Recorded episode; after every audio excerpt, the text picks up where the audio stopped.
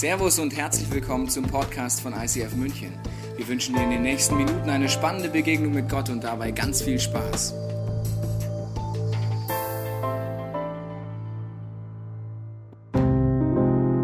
Wann hat Gebet Kraft?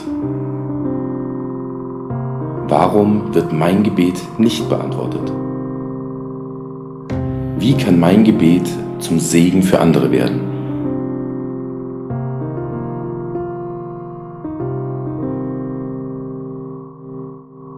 Herr des Universums, ich schwöre bei deinem großen Namen, dass ich nicht aus diesem Kreis weichen werde, bis du deinen Kindern Barmherzigkeit erwiesen hast.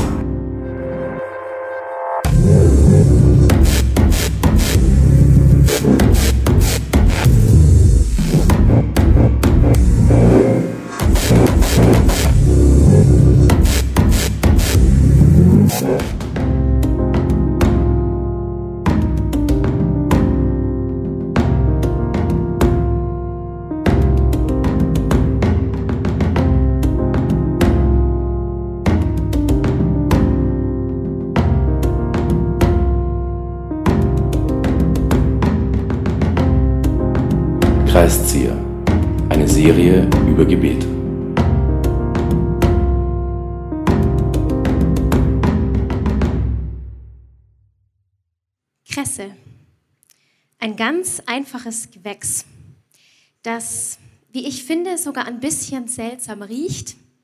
Manchmal wird es mit Gras verwechselt. Wenn ich Kresse sehe oder rieche, dann kommen ganz viele Erinnerungen aus meiner Kindheit hoch. Ich weiß nicht, wie das bei dir war, aber bei uns war das scheinbar in, im Kindergarten und in der Grundschule Kresse zu sehen. Also das habe ich in der Grundschule gelernt, wie man Kresse pflanzt. Ähm, da hatte man dieses nasse Wattetuch, dann hat man die Kressesamen drauf gestreut, dann hat man das Ganze an das Fenster gestellt und hat gewartet. Eins, zwei, drei, vier Tage. Und innerhalb von drei bis vier Tagen war die Kresse schon so groß, man konnte die Schere nehmen, die Kresse abschneiden, auf sein leckeres Butterbrot legen und ein leckeres Butterbrot-Kressebrot genießen. Ich stelle jetzt gleich mal ab, sonst kriege ich gleich noch Hunger, wenn ich die Kresse rieche.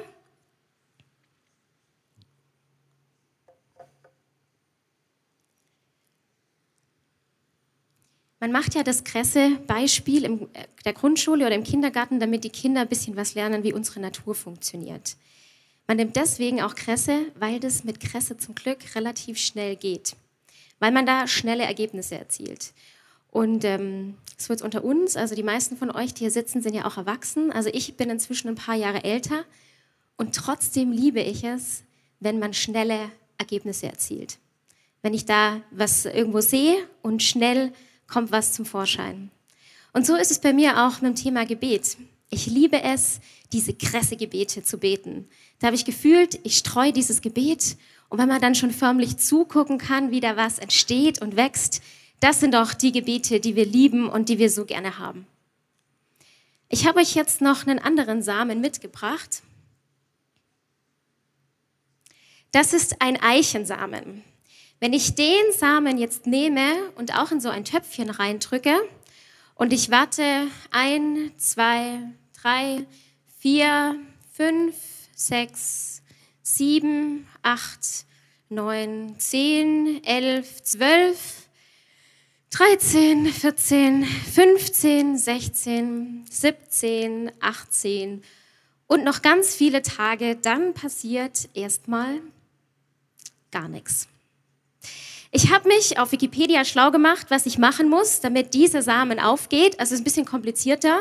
Man muss den vorher ins Gefrierfach legen, ein paar Wochen bis Monate. Und erst dann macht es Sinn, den in ein Töpfchen zu pflanzen. Und selbst dann muss ich mehrere Wochen bis Monate warten, bis da irgendwann mal ein Pflänzchen entsteht, das so ein paar Blätterchen hat. Wenn ich jetzt einen Baum haben will, der selber solche Eichen trägt, muss ich je nach Sorte 20 bis 60 Jahre warten. Wenn ich aus diesem Baum irgendwann mal ein schönes Stück, ein schönes Möbelstück machen möchte, wie zum Beispiel diesen Hocker da vorne, dann muss ich auch wieder je nach Sorte mindestens 50 Jahre warten. Also 50 Jahre, gell? Das ist schon ganz schön lang. Keine Ahnung, wie ich in 50 Jahren aussehen werde. Wenn wir das jetzt auf Gebet übertragen und uns überlegen, kann es sein, dass es auch in unserem Leben krasse Gebete gibt? Gebete, die wie gefühlt dieser Samen erstmal in der Erde verschwindet, um Jahre, Jahre, Jahre später Frucht zu bringen. Eine ähnliche Erkenntnis hat Honi, der ja der Hauptdarsteller von der Kreiszieher-Serie ist, mit dem wir uns die letzten Wochen beschäftigt haben. Und in den letzten Wochen haben wir gehört, dass Honi wirklich große Sachen zum Thema Gebet erlebt hat. Es gab eine Hungersnot in dem Land, in dem er gelebt hat, wegen einer großen Dürre. Und Honi hat gesagt, ich höre so lange nicht auf zu beten, bis es anfängt zu regnen. Honi erlebt das Wunder. Es regnet auf sein Gebet hin und alle feiern und tanzen und alles ist super. Und man könnte ja jetzt denken, die Geschichte ist hier zu Ende. Es geht aber weiter. Wir haben heute ja noch einmal das Thema Kreiszieher. Honi ist auf dem Weg nach Hause. Und als er so nach Hause läuft, begegnet er seinem Nachbarn, der das Samen in die Erde drückt. Honi hat jetzt ja Zeit, kann seinen Nachbarn also fragen, du, was pflanzt denn du da? Und noch viel wichtiger, wie lange dauert denn das, bis du die Früchte ernten kannst? Und sein Nachbar meint, ja, so grob geschätzt 70 Jahre. Honi guckt seinen Nachbarn an und meint, ich will dir jetzt ja nicht zu nahe kommen, aber so ganz der Jüngste bist du ja auch nicht mehr. Bist du sicher, dass du in 70 Jahren noch lebst und die Früchte genießen kannst? Der Nachbar schaut, schaut Honi mit einem Grinsen auf dem Gesicht an und sagt, ich genieße jeden Tag die Früchte von den Bäumen, die mein Vater und mein Großvater gesät haben. Da kann ich voller Freude diese Samen in die Erde drücken, mit dem Wissen, dass irgendwann mal meine Kinder und Enkel und Urenkel von diesen Bäumen essen werden. In dem Moment geht Honi ein Licht auf und er merkt, mit Gebet ist es manchmal ganz ähnlich. Es gibt diese Kresse-Gebete, die sofort erhört werden, wo wir sofort die Kresse des Gebetserhörung erleben und Dinge super laufen. Und dann gibt es diese krassen Gebete, die wir gefühlt umhegen und pflegen und ins Gefrierfach stecken und lange warten und gefühlt dieser Samen wie in der Erde verschwindet, bis er irgendwann mal Jahre, Jahre später Frucht bringt. Das Wissen, das ich jetzt über diese Eichen habe, ist auf Wikipedia. Ich habe euch ähm, jemand mitgebracht, das ist gut für euch, weil der kann das aus Real-Life-Experience berichten, was denn wirklich gute Eichen sind zum Möbelbauen. Das ist der Daniel Tischler, der immer noch Tischler heißt, früher mal Tischler war, deswegen ist es super. Du kannst aus Real-Life-Experience erzählen. Und jetzt haben wir hier diesen wunderschönen Hocker.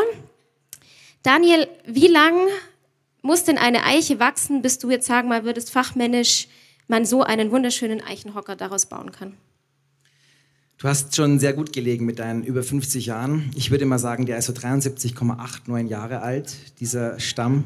Liest du das da irgendwo ab, das oder? sehe ich hier an diesen Markstrahlen. Schau mal, es ist wunderschön hier, diese Struktur. Das verrät einiges. Also ich muss sagen, es ist ja einige Jahre her bei mir, dass ich das gelernt habe. Aber es fasziniert mich wirklich. Und trotzdem ist es eben ein Holz mit extremer Stabilität, ähm, wo du wirklich draufjumpen kannst, alle möglichen Sachen machen kannst. Und das hat eben seinen Preis. Aber ich habe eine Geschichte, Sabine, wenn es dich interessiert und äh, interessiert es euch auch. Eine sehr coole Geschichte. Diese spielt nirgends anders als in Winsingsö in Schweden. Irgendwo in Schweden ist eine Insel namens Winsingsö. Und dort spielt eine Geschichte, die mich umgehauen hat. Es ist dort ein Wald, ein großer Wald. 300.000 Bäume stehen dort. Ein herrenloser Wald. Keiner weiß eigentlich, wie sind die da hingekommen. Es ist untypisch für diese Region.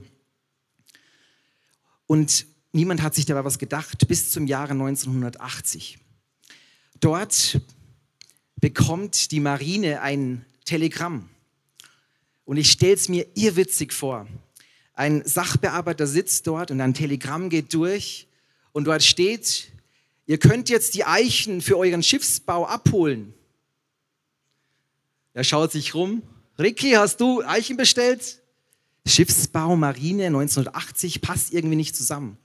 Sie sind alle verwirrt und recherchieren Tage, Wochen, bis einer auf einen unglaublich faszinierenden geschichtlichen Kontext kommt. Und dieser ist so, dass im Jahre 1829, 1829, also 150 Jahre vorher, Karl Johann der 14. in Schweden beschlossen hat, irgendwann im Mai, wir brauchen bestimmt in 150 Jahren mal wieder Holz für unsere Schiffe.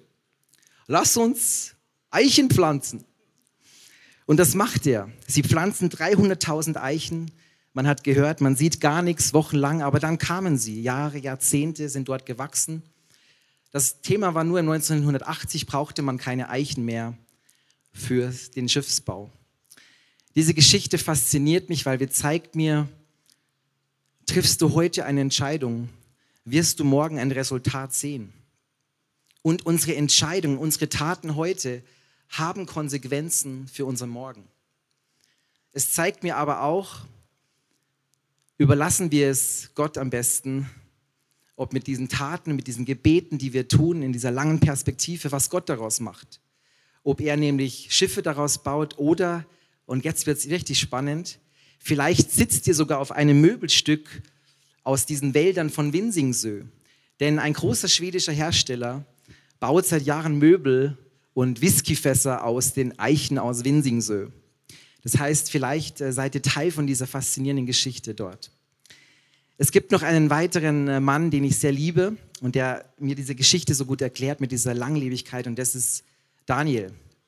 Nicht ich, sondern der, Löwengruben Daniel, ihr kennt ihn wahrscheinlich. Daniel war wirklich ein Mann, der eine unglaubliche Achterbahnfahrt in seinem Leben erlebt hat. Daniel war in Juda groß geworden, er lebte dort mit seinen Freunden und er hat eine Zeit erlebt, in der sein Land in Krieg verwickelt wurde und sie wurden letztlich vertrieben. Daniel weiß, wie es ist, ein Flüchtling zu sein, ein Refugee-Stempel vielleicht zu haben. Sie wurden dort vertrieben aus diesem Land und sie kamen nach Babylon an diesem Hof des Pharao.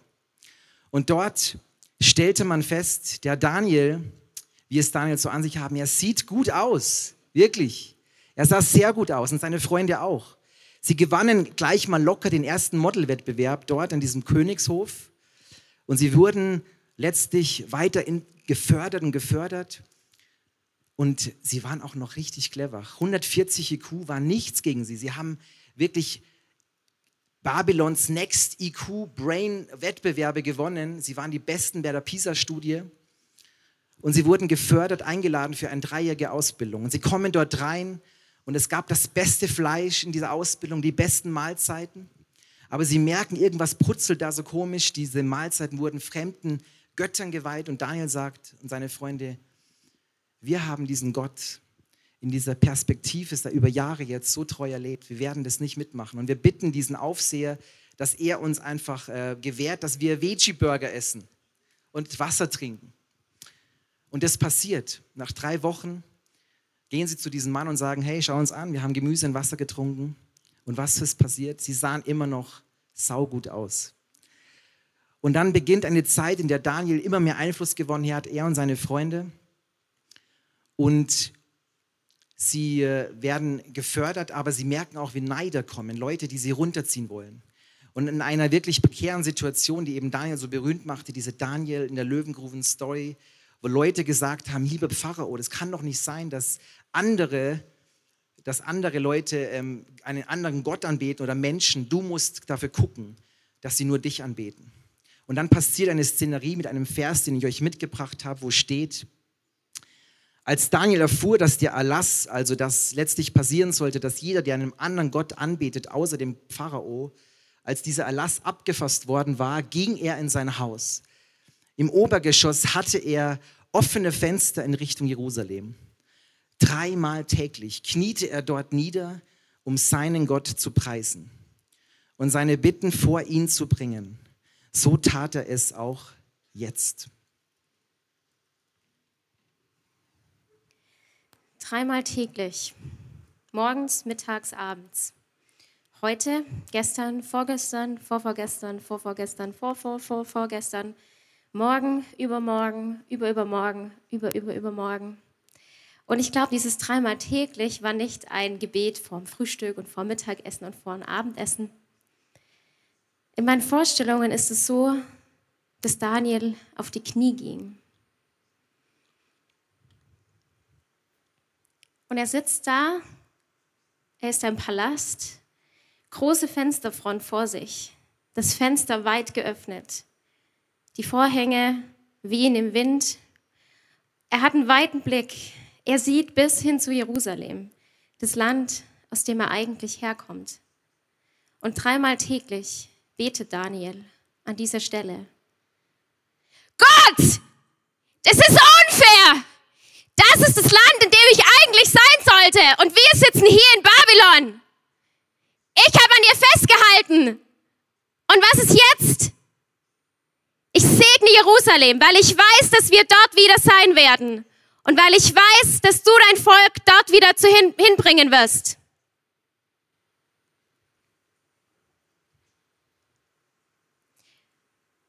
Wenn ich Daniel so angucke, dann denke ich im ersten Moment, so schreien, das kann man zu Hause in München in der Wohnung ja nicht. Schon gar nicht bei offenem Fenster. Was denken denn da die Nachbarn? Und dreimal täglich, das ist doch ein bisschen übertrieben, oder? Und wenn ich nochmal drüber nachdenke, merke ich, ich habe eine tiefe Sehnsucht, an diesen Punkt zu kommen. Daniel ist ein Mann, der als Gegenwind kommt, nicht einknickt.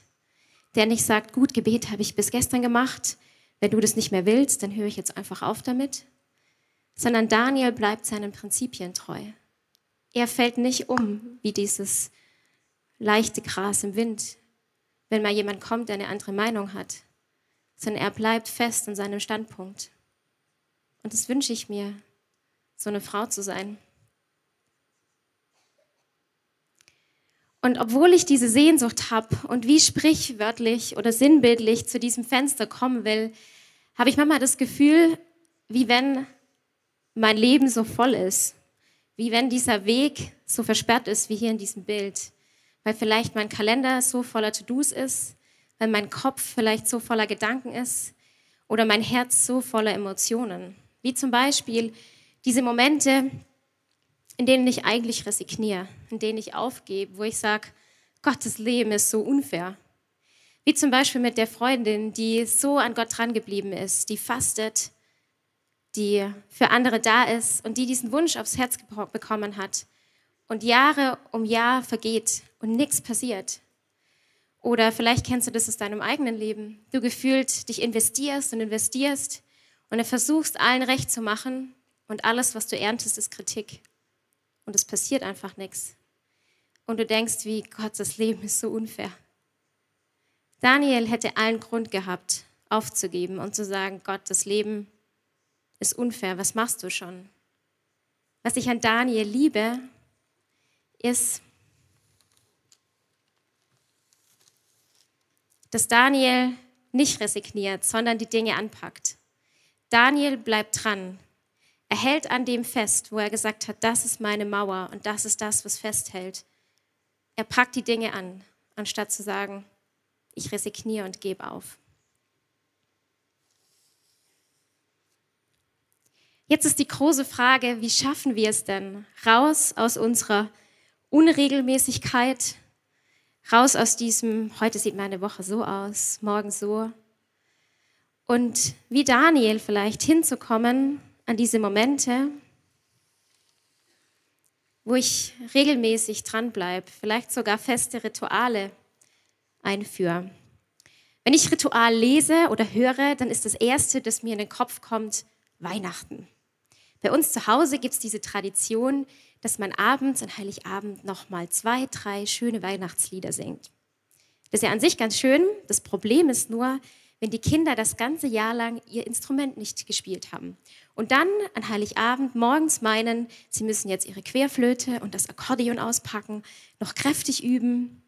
Und dann kannst du dir wahrscheinlich vorstellen, wie abends das Stille Nacht, Heilige Nacht klingt. Wir kriegen das dann immer rum, aber das ist so eine Assoziation, die bei mir kommt, wenn ich Rituale höre. Oder vielleicht auch das Ritual, dass man beim Beten die Hände faltet und die Augen zumacht. Und heimlich spiegelt man doch ob die rechts und links auch wirklich die Augen zu haben oder offen.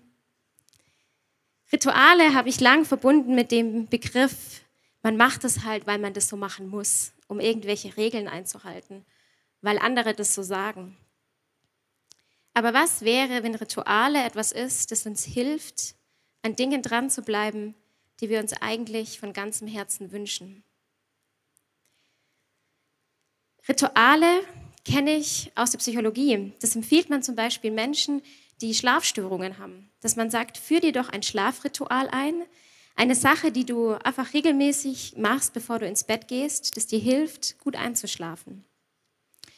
Der psychologische Hintergrund ist nämlich, leider gibt es zwei Dinge, die unser Gehirn nicht so gut kann, wie wir das eigentlich denken. Jetzt kommt gleich ein harter Fakt. Unser Gehirn kann nicht so gut ständig Entscheidungen treffen und es kann auch nicht so gut sich in den richtigen Momenten korrekt an Dinge erinnern. Tja, traurig, aber wahr. Und Rituale ist wie ein bisschen eine Nachhilfe, die unserem Gehirn hilft, diese zwei Dinge besser zu machen. Zum ersten nämlich, ich entscheide mich einmal dafür, an einer Sache dran zu bleiben und das wirklich zu machen. Und dann ist in den Wochen danach nicht mehr die Diskussion, mache ich es jetzt oder mache ich es nicht. Ich muss mich nicht mehr neu entscheiden. Und ein Ritual ist wie für mich eine Erinnerung, die mir hilft, dran zu bleiben, mich dran zu erinnern. Stimmt, das ist genau das, das ich machen möchte. Was kann jetzt konkret ein Ritual sein? Ein Ritual kann einfach eine feste Uhrzeit sein. Wir als Team haben zum Beispiel einfach einmal in der Woche eine feste Stunde geplant, wo wir sagen, da beten wir und machen nichts anderes. Es kann aber auch ein, einfach ein Ort sein, der dir hilft. Kleiner Tipp, ich habe das äh, ausprobiert, ich habe viele Sachen ausprobiert. Das Bett ist kein guter Ort zum Beten. Und ich bin ja nicht dumm, gell? Ich habe gedacht, ich mache das schlau. Ich stehe auf, ich dusche vorher, mache mir den Kaffee, setze mich dann ins Bett. Du brauchst es gar nicht ausprobieren, man schläft trotzdem ein. Aber vielleicht ist ein guter Ort die U-Bahn. Wenn du sowieso äh, mit der U-Bahn zur Arbeit fährst, ist es vielleicht eine Möglichkeit, die Zeit zu nehmen, anstatt ins Smartphone zu gucken für den Tag zu beten, für deine Kollegen zu beten. Vielleicht ist so ein Ritual für dich auch wie ein Symbol, vielleicht ein Fenster, das du in deiner Wohnung hast, wo du sagst, ich möchte es nutzen, um mich daran zu erinnern, für ein bestimmtes Thema zu beten. Oder vielleicht, wenn du jetzt zu Hause in deinem Billigregal vorbeiläufst, das kennst du ja die Geschichte, dass dich das daran erinnert, an einem bestimmten Thema dran zu bleiben und zu beten. Ich für mich habe in den letzten Monaten ein Ritual äh, eingeführt, das nenne ich die langweiligen Aufgabenritual. Und zwar immer, wenn ich Sachen mache, die ich total ätzend finde, wie zum Beispiel Wohnung putzen oder Dinge kopieren, dann habe ich gesagt, möchte ich mein Herz verändern und sagen, ich fange an zu beten. Zum Beispiel für unsere Wohnung, für die Gäste, die wir in der kommenden Woche haben werden, für unsere Ehe zu beten. Oder wenn ich Dinge kopiere, für die Veranstaltung zu beten, für die Menschen, die bei der Veranstaltung sein werden. Und ich merke, dass Gott wie mein Herz in diesen Momenten verändert. Dass ich plötzlich einen Blick bekomme für die Dinge, die Gott möglich machen kann, mit diesen kleinen Sachen, die ich gerade mache. Das Gebet wirklich unsere Motive prüft, sehen wir auch an Daniel. Daniel hat diesen Moment, wo er etwas schafft, das niemand anderes im Königreich jemals geschafft hat. Er hat einen Traum vorhergesagt, den kein anderer vorhersehen konnte und deuten konnte. Und als er das vorhersagt, könnte jetzt jeder meinen, Daniel ist jetzt, steht da und sagt, ich bin der Größte, guck mal, wie gut ich das alles hinkriege. Daniels Antwort stattdessen ist folgende. Wenn ich dir nun den Traum erzählen kann, dann nicht, weil ich klüger wäre als andere Menschen. Nein, Gott hat es mir offenbart, damit du, mein König, eine Antwort auf das bekommst, was dich so beunruhigt. Anstatt sich selber in den Vordergrund zu stellen, sagt Daniel, ich weiß, wer mein Gott ist und ich weiß, wer ich bin. Ich bin der festen Überzeugung, dass jemand es nur kann, wenn er seinen Platz gefunden hat. Ich glaube, dass Daniel diese Haltung hat, weil er viel Zeit mit Gott verbracht hat und Gott ihm erklärt hat, was seine Identität ist. Und das ist ein Platz, den wünsche ich mir, dort zu sein.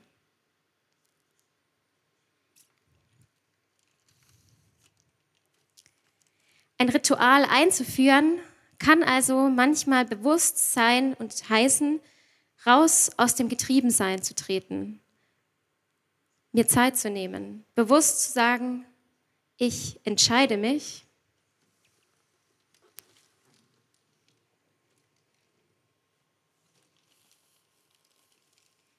dran zu bleiben. Ich entscheide mich, an diesem Ritual dran zu bleiben. Ich entscheide mich dafür, wirklich mit Gott ganze Sache zu machen und ihn bei seinem Wort zu nehmen. Ich bin der festen Überzeugung, dass uns so ein Ritual auch hilft in den Momenten, wo es vielleicht langweilig wird, wo wir gefühlt wie vor diesem Eichentopf sitzen und es langweilig wird, mich drum zu pflegen und es zu gießen und zu warten. Weil Gott uns sicherlich in diesen Momenten immer wieder zeigt, was möglich ist, aus diesem fertigen Eichenbaum zu bauen. Und ich merke, mein Herz an diesen Punkt kommt, dass ich sagen kann, Gott, egal was aus dem Eichenbaum passiert, ich weiß, dass es gut wird.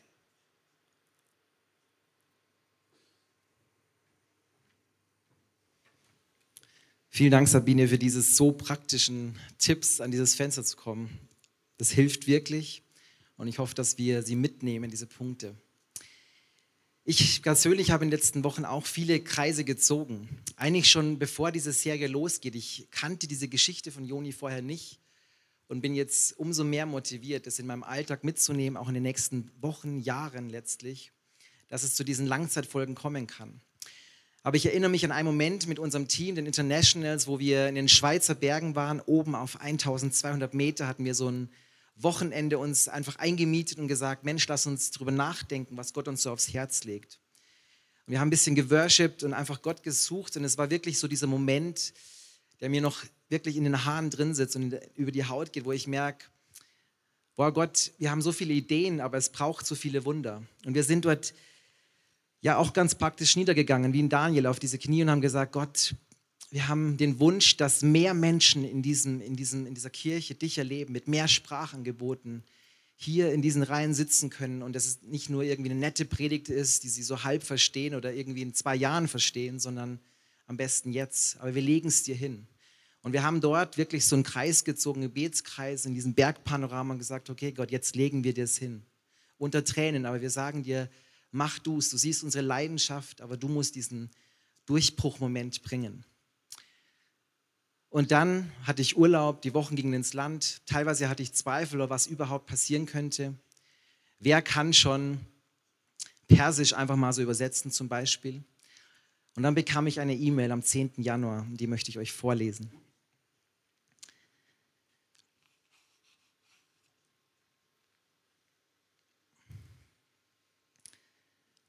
Hallo liebe Leute, ich habe bei der Celebration mitbekommen, dass ihr Übersetzer für die persische Sprache braucht. Vielleicht kann ich euch weiterhelfen. Ich bin Perser und lebe seit vielen, vielen Jahren in Deutschland. Ihr könnt mich sehr gerne kontaktieren. Und dann schreibt er weiter, übrigens die Geschichte mit dem Kreiszieher, sie funktioniert. Wir haben das 2015 in Israel live erlebt. Zeuge waren 40 Iraner, einige Kanadier, drei orthodoxe Israelis sowie eine messianische Jüdin. Ich wusste, dass es monatelang in Israel nicht geregnet hat, so erzählt er mir und schreibt er hier weiter. Auf diesem Berg in Galiläa nahm ich diesen herumliegenden Ast, zog einen großen Kreis und wir beteten, Gott möge eingreifen. Ihr werdet es nicht glauben. Es fing nach Minuten an zu tröpfeln und als wir im Bus saßen, trauten wir unseren Augen nicht. Es schüttete wie aus Kübeln. Ich bekomme immer noch Gänsehaut, wenn ich diese Geschichte schreibe. Und ich bekomme Gänsehaut, wenn ich jetzt da nach hinten schaue. Weil Resa sitzt jetzt dort und übersetzt auf Persisch seit drei Wochen. Yes.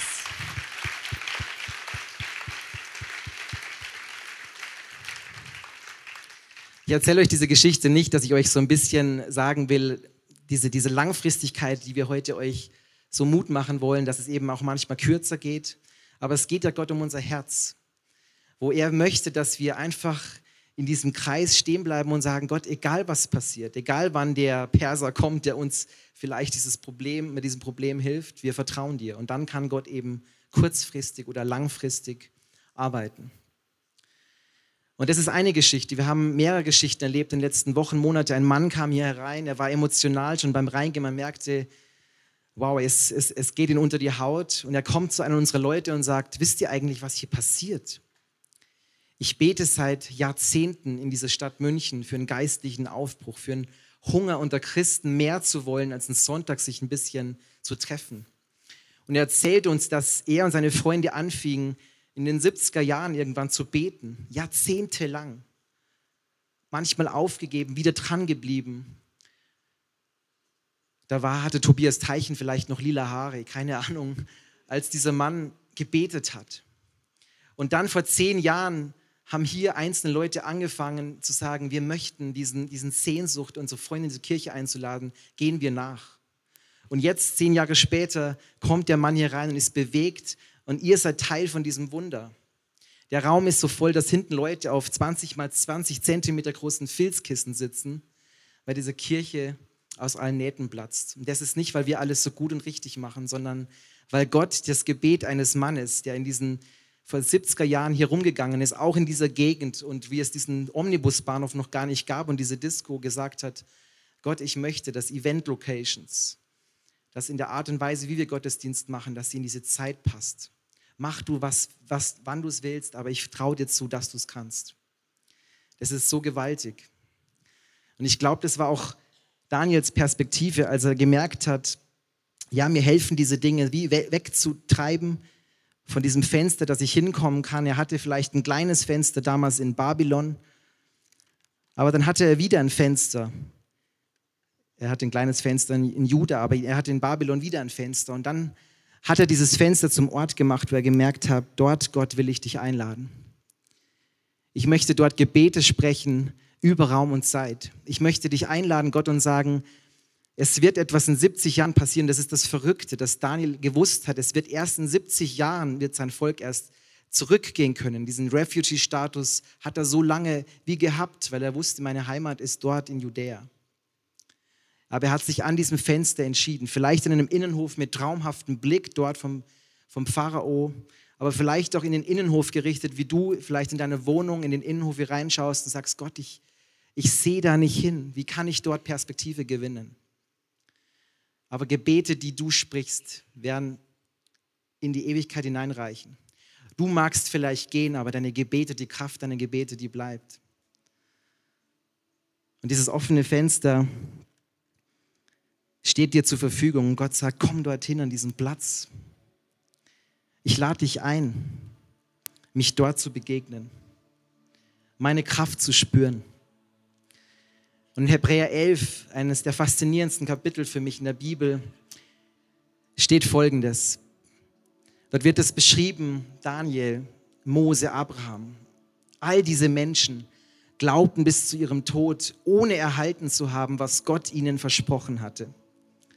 Doch sie sahen das, was ihnen zugesagt war, von weitem und freuten sich darauf, denn sie hatten erkannt und bezeugt, dass sie hier auf der Erde nur Gäste und Fremde waren.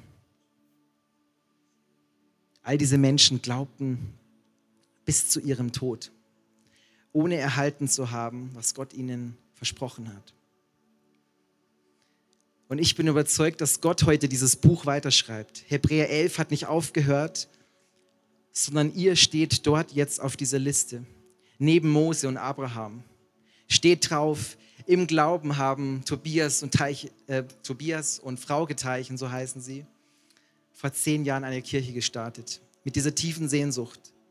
Gott, wir wollen mehr. Im Glauben sind Einzelne in dieser Kirche aufgestanden und haben gesagt, Gott, wir gehen in die Stadtteile mit dem Fußball und werden dort den Unterschied machen und Menschen begegnen. Im Glauben ist eine Frau ausgestanden, aufgestanden vor eineinhalb Jahren, hat gesagt, ich gehe an die Bordelle zu den Prostituierten und ich werde sie segnen, ich werde für sie beten. Die Liste geht weiter und du bist Teil davon, wenn du diese Entscheidung treffen möchtest, hier und jetzt zu sagen, Gott, ich möchte dabei sein, dieser Abenteuerreise, die mich selbst überlebt, weil es so viel größer ist und weil du am Ende stehst.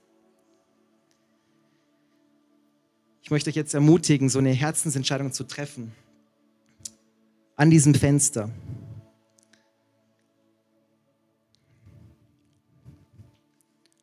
Und zu sagen, Gott, hier bin ich. Hilf mir vielleicht zum ersten Mal so einen Schritt zu gehen, diese Pakete anzugehen und zu sagen, was kann mir helfen, an dieses Fenster zu kommen. Oder wenn du schon seit langem in diesem Fenster steht, aber dein Blick wie verschlossen ist, du nicht mehr diese, dieses Heimatland siehst dort, wo du hin willst oder dieses Ziel, das du in deinem Leben hast, dann sag Gott, räum den Horizont frei. Ich möchte beten außerhalb von Raum und Zeit.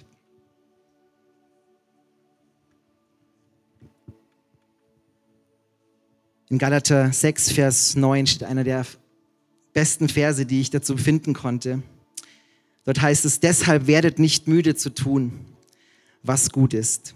Lasst euch nicht entmutigen und gebt nie auf, denn zur gegebenen Zeit werden wir auch den entsprechenden Segen ernten.